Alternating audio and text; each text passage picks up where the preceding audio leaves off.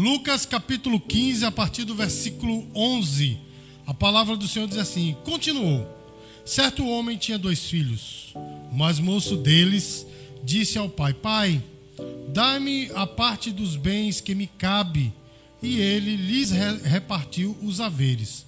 Passados não muitos dias, o filho mais moço, ajuntando tudo o que era seu, partiu para uma terra distante e dissipou lá todos os seus bens, vivendo dissolutamente. Depois de ter consumido tudo, sobreveio àquele país uma grande fome e ele começou a passar necessidade. Então ele foi e se agregou a um dos cidadãos daquela terra, e este o mandou para os seus campos a guardar porcos. Ali desejava ele fartar-se das alfarrobas que os porcos comiam, mas ninguém lhe dava nada. Então, caído em si, disse: Quantos trabalhadores de meu pai têm pão com fartura e eu aqui morro de fome? Levantar-me-ei, irei ter com meu pai, e lhe direi: Pai, pequei contra o céu e diante de ti, já não sou digno de ser chamado teu filho. Trata-me como um dos teus trabalhadores. E levantando-se, foi para o seu pai. Via ele ainda longe quando seu pai o avistou e, compadecido dele, correndo o abraçou e beijou. E o filho lhe disse: Pai, pequei contra o céu e diante de ti, e já não sou digno de ser chamado teu filho. O pai, porém, disse aos seus servos: Trazei depressa a melhor roupa, vestiu, ponde-lhe o um anel no dedo e sandália nos pés. Trazei também e matai um novilho cevado. Comamos e regozijemo-nos, porque este meu filho estava morto e reviveu estava perdido e foi achado, e começaram a regozijar-se. Ora, o filho mais velho estivera no campo, e quando voltava, ao aproximar-se da casa, ouviu a música e a dança. Chamou um dos criados e perguntou-lhe que era aquilo. E ele informou: Veio teu irmão e teu pai mandou matar o novilho cevado, porque o recuperou com saúde. E ele indignou-se, e ele se indignou e queria entrar, e não queria entrar. Saindo, porém, o pai procurava conciliá-lo, mas ele respondeu a seu pai: Há tantos anos que te sirvo sem jamais transgredir uma ordem tua, e nunca me deste um cabrito sequer para alegrar-me com os meus amigos. Vindo, porém, este teu filho que desperdiçou teus bens com meretrizes, tu mandaste matar para ele o novilho cevado. Então lhe respondeu o pai: Meu filho, tu sempre estás comigo, tudo que é meu é teu. Entretanto, era preciso que nos regozijássemos e nos alegrássemos, porque esse teu irmão estava morto e reviveu, estava perdido e foi achado. Meus queridos, essa parábola, né, a parábola filho pródigo, né, conhecido como a parábola do filho pródigo, é uma das mais belas parábolas de Jesus, né? Nós temos aí músicas, né, temos é, desenhos animados, né? Quantas pregações já foram feitas em cima dessa parábola, né? E algumas pessoas ficam até pensando que a palavra pródigo quer dizer aquele que sai de casa, e não é bem isso, né? Pródigo quer dizer o gastador, aquele que desperdiça aquilo que tem pródigo quer dizer isso, né? Mas essa parábola, meus queridos, nos traz, né, muitas lições poderosas. Eu mesmo, irmão, já preguei nessa parábola sobre o filho pródigo, né? Já preguei sobre o pai, já preguei sobre o irmão mais velho, já preguei até sobre o dono dos porcos, né? Preguei inclusive sobre o novilho cevado. Mas nessa noite, meus queridos, eu quero abordar esta parábola de uma perspectiva diferente. Eu quero abordar essa parábola, irmãos, não pelos, pelas pessoas envolvidas, mas pelo lar onde o, o filho morava e saiu não é?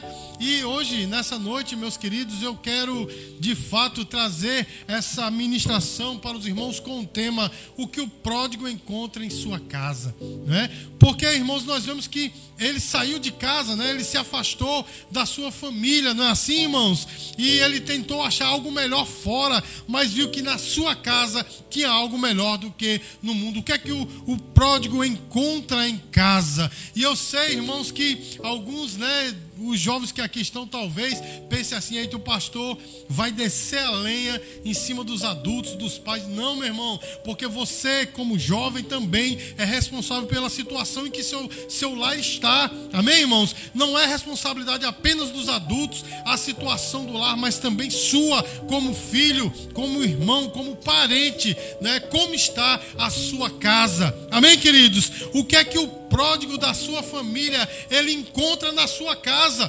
Porque, irmãos, nós não só temos filhos pródigos, nós temos pais pródigos também, né? Pais que não querem estar em casa. Os irmãos entendem, irmãos? Nós temos irmãos que não querem estar em casa não é porque talvez a situação da casa não seja das melhores, mas nessa noite, irmãos, eu quero refletir sobre isso. Como é que está a sua casa, né? E mais uma vez, eu reitero o que eu falei antes, a situação em que sua casa está não depende unicamente dos seus pais ou do do, do, do, do, provedor da sua casa, mas depende também de você a situação em que sua casa está. O que é que o pródigo encontrou em sua casa? Amém, irmãos? E essa parábola, meus queridos, o contexto interno desta parábola é muito interessante não é?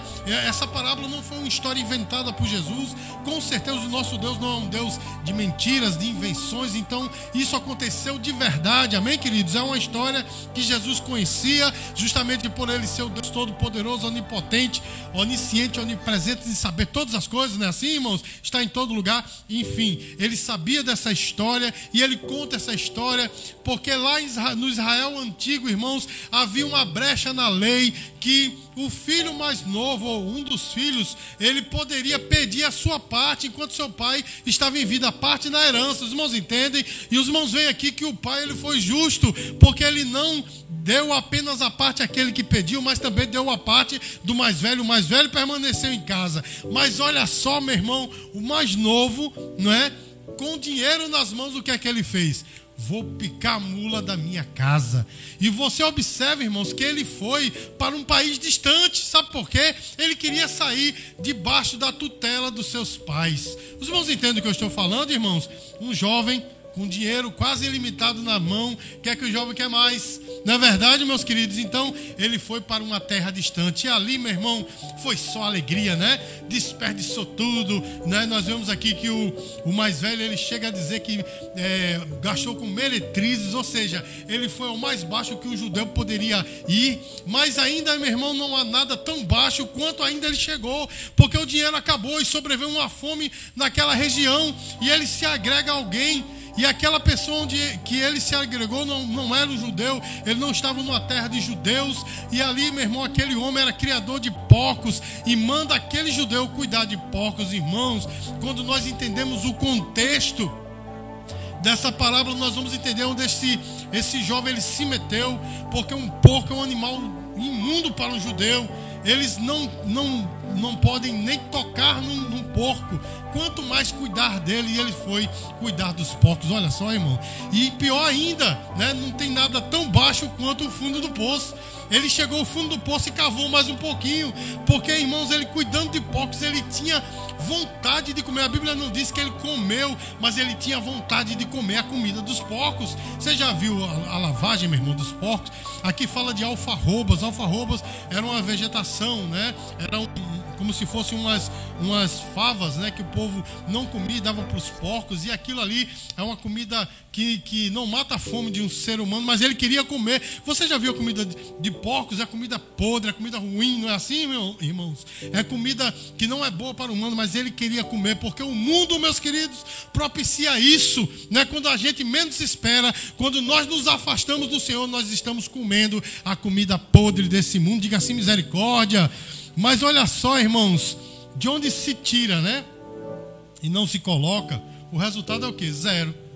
ele tirou né, do seu dinheiro, gastou com tudo, não, não repôs zero. Ele tirou da sua vida né, aquilo que ele tinha de melhor e acabou indo né, na situação mais baixa que um judeu ele poderia ir. Irmãos, e olha só, meus queridos, naquela situação, aquele jovem caiu em si.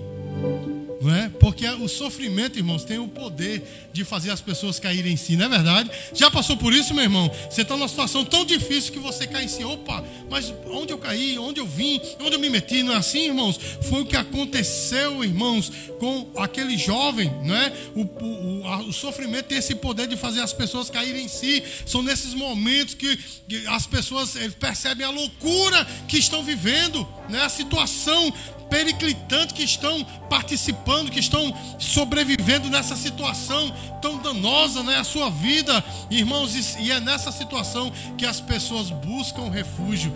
Mas aonde encontrar refúgio, irmãos? Algumas pessoas ainda vão mais fundo, estão numa situação tão ruim, mas vão buscar refúgio, né? Ainda em coisas piores, nas drogas, na bebida, no sexo livre. Não é assim, meu irmão, querendo um refúgio. Outros não são tão, é, digamos assim, tão, tão mundanos quanto esse, mas vão buscar refúgio nas ilusões, nas amizades, não é assim, meu irmão, nos relacionamentos, mas nada disso realmente é refúgio. Irmãos, o pródigo, né, aquele, aquele jovem que saiu de casa, percebeu que na casa do seu pai havia algo melhor do que ele estava vivendo. Não é? Eu não, não, não, vou fazer essa analogia que a gente costuma fazer, que a casa do Pai é o Evangelho, é a igreja, não é? Isso é muito salutar, muito importante, mas nessa noite eu quero abordar, como eu, como eu já falei, eu quero abordar essa parábola em um outro, em um outro parâmetro, né? Em uma outra perspectiva. Irmãos, ele percebeu que na casa de seu pai havia algo melhor aonde ele estava, ou algo melhor de onde ele estava. Não é assim, irmãos? Então, meus queridos, nós perguntamos novamente o que foi que ela achou tão bom né, em casa, né, na casa do seu pai, para que ele pudesse voltar lá. E com isso, meus queridos, eu quero que nós reflitamos o estado em que está o nosso lar. Amém, amados? Então, a primeira coisa, meus queridos, que eu vejo que o filho pródigo, ele percebeu que tinha na sua casa, tinha esperança. Sabe por quê, irmãos? Porque você pode perceber, quando ele vem voltando para casa, ele foi entrando, se nós fôssemos falar, né, em, em, em, termos modernos, ele foi entrando na rua, o pai estava fora de casa esperando. Irmãos, não era costume dos judeus fazerem assim, porque um pai de família ele ficava lá dentro da sua quando ele não estava trabalhando nos campos, né, ou no, no, no seu gado, enfim, na, na, nas suas manadas, ele ficava em casa no mais interior da sua casa, o que era costume, mas o pai estava fora, sabe por quê, irmãos? Ele estava esperando o filho, ele sabia que o filho ia voltar em algum momento, como eu já falei, eu já preguei até sobre o cordeiro cevado, né, que o pai, quando ele retorna, diz assim: preparai o cordeiro. Ele não disse um cordeiro, mas ele disse o cordeiro. Ou seja, ele estava servando um cordeiro, dizendo: Meu filho vai voltar e um dia ele vai comer desse cordeiro. Meu irmão, havia esperança no lar. Você está entendendo, meu irmão? Alguém saiu de casa, o filho saiu de casa, mas o pai esperava: um dia ele vai voltar. Você está entendendo, irmãos? Ou seja, meus queridos, nós temos que. É que ter em mente isso na nossa casa. Nós não podemos desistir da nossa família. Você está entendendo? Tem que haver esperança em casa, mas está tudo bagunçado, pastor. A minha família não se entende, os membros se digladiam, é uma coisa terrível, meu irmão. Não perca a esperança, assim como aquele pai não perdeu a esperança, sabia que um dia ele voltaria para casa. Saiba de uma coisa: o Senhor está na tua história, o Senhor está na tua família. Em algum momento ele vai fazer alguma coisa, irmãos, e a sua família vai entrar no estado em que Deus quer, na situação em que Deus quer. Não perca a esperança dos seus parentes. Alguém saiu de casa, não perca a esperança de que ele vai voltar. Alguém saiu de casa, talvez não fisicamente, mas talvez saiu de casa, né? Espiritualmente, ele não está só de corpo presente, mas sua alma está longe. Tem pessoas assim, né? Que vivem na casa, mas parece que não vive. É só um visitante, né? Assim, meu irmão, não perca a esperança. O Senhor está na história. Diga glória a Deus, irmãos. Os familiares devem acreditar nos membros da família. Como assim, pastor? Deve acreditar de que Deus ele é poderoso. Nós como seres humanos somos maus, irmãos, mas o nosso Deus ele é bom e ele é poderoso para trazer de volta ao seio da família aquele que se perdeu. Nunca desista da sua família. Irmãos, é, existe um texto em Neemias que eu gosto bastante. Eu já preguei há muitos anos atrás, preguei sobre ele aqui. Foi um momento muito importante para mim, porque falou muito para mim. Esse texto é Neemias 4,14. Quando Neemias ele está dando aquela força para né, os, os, judeus reconstruírem os muros de Jerusalém. Olha só o que, é que ele diz: lembrem-se. Lembre-se de que o Senhor é grande e temível. Lutem pelos seus irmãos por seus filhos e por suas filhas, por suas mulheres e por suas casas. Não desista da sua família. Continue orando. Você não está vendo seu pai se converter, sua mãe se converter, está tudo bagunçado, né? parece que está tudo fora do lugar. Continue orando, continue crendo, porque você serve a um Deus que não é Deus de confusão, mas ao contrário, é Deus de paz, o Deus de toda consolação. Ele é o Deus da família e ele tem o poder de colocar tudo no lugar aquilo que estava fora do lugar. Então creia. Não sei o tempo. Eu não vou me arriscar a dizer a você que é hoje, amanhã ou daqui a 10 anos. Eu não vou me arriscar. Deus não me manda falar isso, mas Ele manda dizer a você: confia, creia na sua família, creia no seu Deus e creia nos membros da sua família. Em algum momento, meu irmão, Deus vai fazer. Diga glória a Deus, igreja. A segunda coisa, meus queridos, que o pródigo encontrou, ele sabia que encontrar em casa, ele sabia que encontraria aceitação. Porque, meus queridos, quando ele foi entrando na rua, o pai estava fora. Mas o pai não estava dizendo assim: ei, safado, tá vendo? Eu sabia que você ia voltar. Você não foi? Achou ruim lá, agora volte, vem aqui levar uma surra, não é?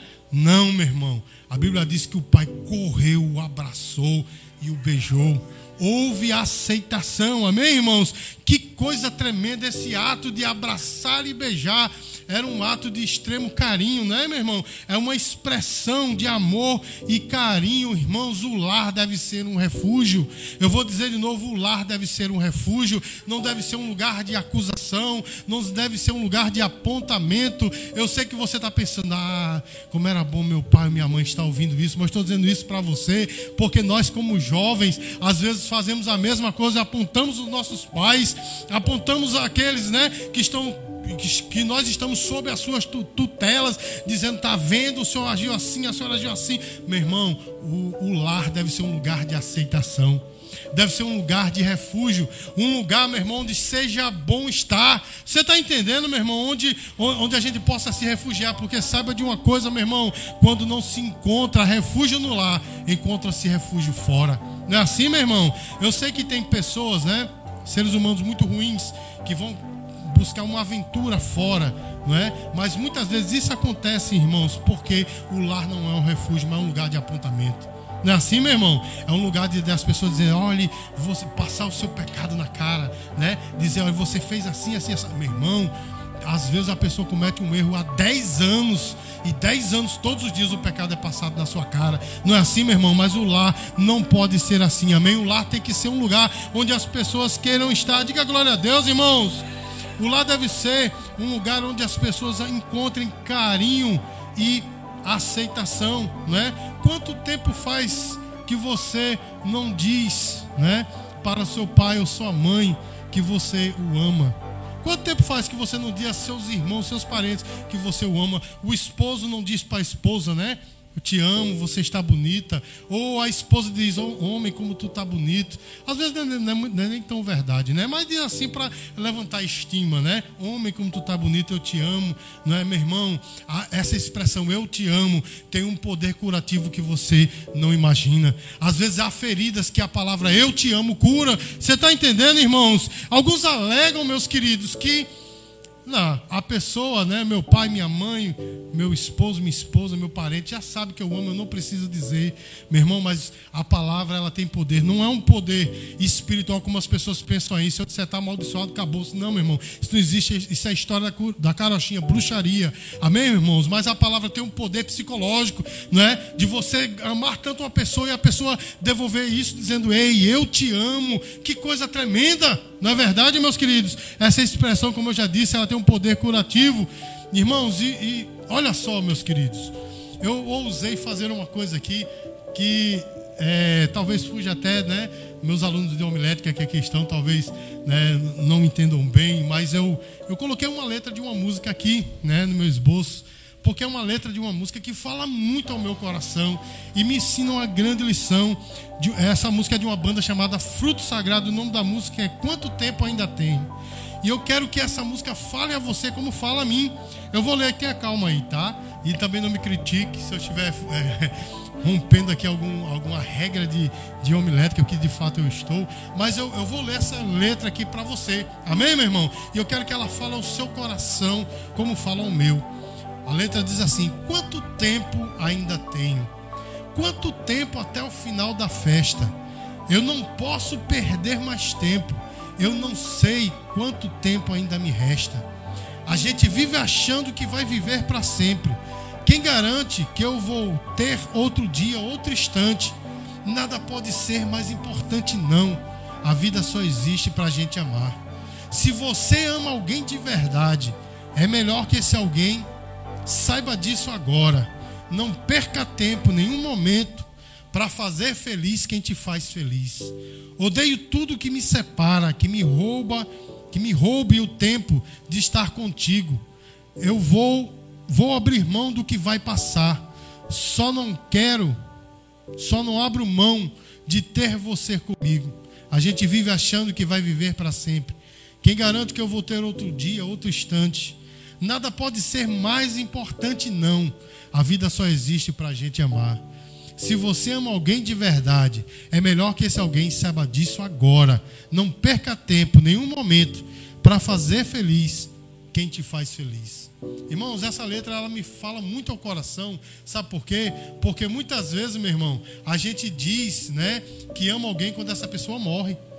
Tá lá no caixão, ó, como eu amava esse parente, de que vale, meu irmão, os mortos nada sabem. Não é assim que diz a palavra? Os mortos nada sabem. Diga que você ama alguém que está do seu lado, né? Não perca tempo, né? Não perca tempo de fazer feliz quem te faz feliz, não é? Então diga para a pessoa amada, dê uma expressão de carinho, de amor. Ei, eu te amo. Seja teu pai, tua mãe, teu irmão, irmãos, irmãos, né?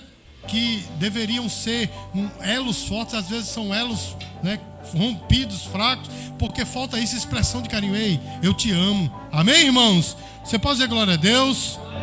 O pródigo, meus queridos, ele encontrou na sua casa restituição. Ao invés de encontrar, meu irmão, acusação, ele encontrou restituição, porque o pai deu a ele novas roupas, sandália nos pés, anel, anel no dedo, ou seja, ele foi restituído aquilo que ele havia perdido. Irmãos, esse assunto é um pouco polêmico, né? Porque há pais que, que passam a mão sobre o erro dos, dos seus familiares, né?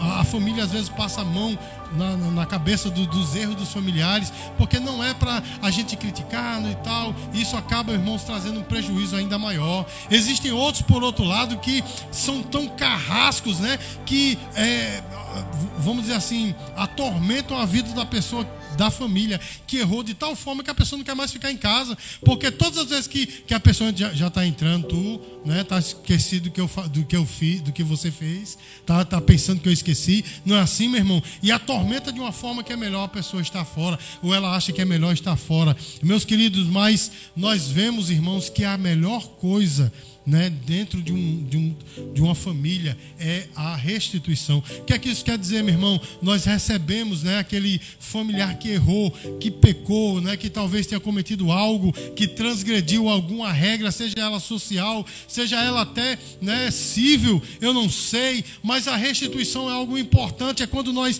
acolhemos de volta aquele parente e damos a ele aquilo que ele tinha, a mesmo, o mesmo respeito, o mesmo amor. Você está entendendo, irmãos, o lugar lugar né, da casa tem que ser de fato um lugar de restituição, de aceitação, tanto quanto de restituição. Existe um texto em 2 Coríntios muito importante, né? Em 1 Coríntios, Paulo pede que é, se, se, se puna né, um homem que pecou contra seu pai, e ele diz: Olha, vocês devem. Né, fazer aí uma, um, um, momento né, de, de disciplina, você deve disciplinar esse membro. Mas em 2 Coríntios ele faz um pedido diferente. Ele diz: olha, peraí, ele já passou pela disciplina, agora acolha esse, essa pessoa que passou pela disciplina. E nós, como familiares, temos que ter a mesma atitude. Olha só o que é que diz 2 Coríntios, capítulo 2, versículo 6, diz assim: Basta ao tal esta repreensão feita por muitos, de maneira que, pelo contrário, deveis antes perdoar-lhe e consolá-lo, para que tal não seja de modo algum devorado de, de demasiada tristeza. Por isso vos rogo que confirmeis para com ele o vosso amor. Você está entendendo, meu irmão? Se alguém na sua família errou, se alguém na sua família pecou, meu irmão, repreenda de fato. É algo bíblico. Mas acolha-o de volta. Diga glória a Deus, meu irmão. E restitua o mesmo carinho, o mesmo amor. Por fim, meus queridos, o filho pródigo ele encontrou duas coisas tremendas: a alegria e a justiça. Porque a Bíblia diz, irmãos, que quando ele voltou, o pai lhe deu né, uma festa com o novilho, não foi assim? O novilho cevado. E eu quero que você entenda, meu irmão, que o lar deve ser um lugar de alegria. Meu irmão, como é que é uma casa de pessoas que só se degladiam, degladiam, não é? Como é que é a casa de alguém que só faz brigar, de pessoas que só brigam, familiares que querem ver o mal do outro? Como é que é uma casa assim? Quem quer estar no meio desta família, na verdade, meu irmão, a família tem que ser um lugar de alegria. Pastor, como é que eu faço isso? Comece por você mesmo. Se você está de cara amarrada direto, meu irmão, como é que você quer que sua família seja, ou sua casa seja um lugar de alegria? Você espera que o outro alegre você e você nunca alegra o outro? Não, meu irmão. A família, não é? É justamente essa sincronia você dá e recebe. Irmãos, a última coisa que o, o filho pródigo encontrou em casa foi a justiça. Porque você pode ver, meu irmão, o pai mostrou ao filho mais velho que não tinha filhos preferidos. Porque o filho né, mais velho, ele falou isso. Não, eu estou aqui com o senhor. Eu recebi herança, mas não saí de casa. Eu fiquei aqui, não é? Eu continuei trabalhando. Né? Ele estava dizendo, eu sou certinho, mas seu filho desperdiçou tudo.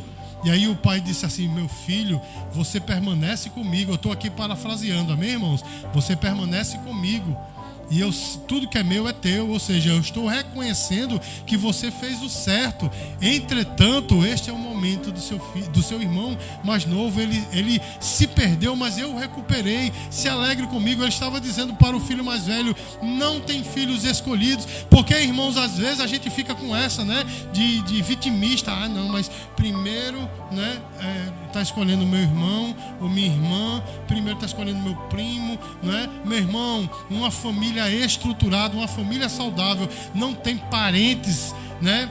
Preferidos, né? não existem pais preferidos, não existem irmãos preferidos, não existem filhos preferidos num lar saudável. E se há, meu irmão, tem que começar a cura por mim, tirar isso do meu coração. Você está entendendo, meu irmão? A coisa pior do mundo, meus queridos, é quando tem parentes escolhidos dentro de uma casa. Não é verdade? Nós vemos isso, por exemplo, no caso de Isaac e Rebeca, né? Isaac escolhia quem?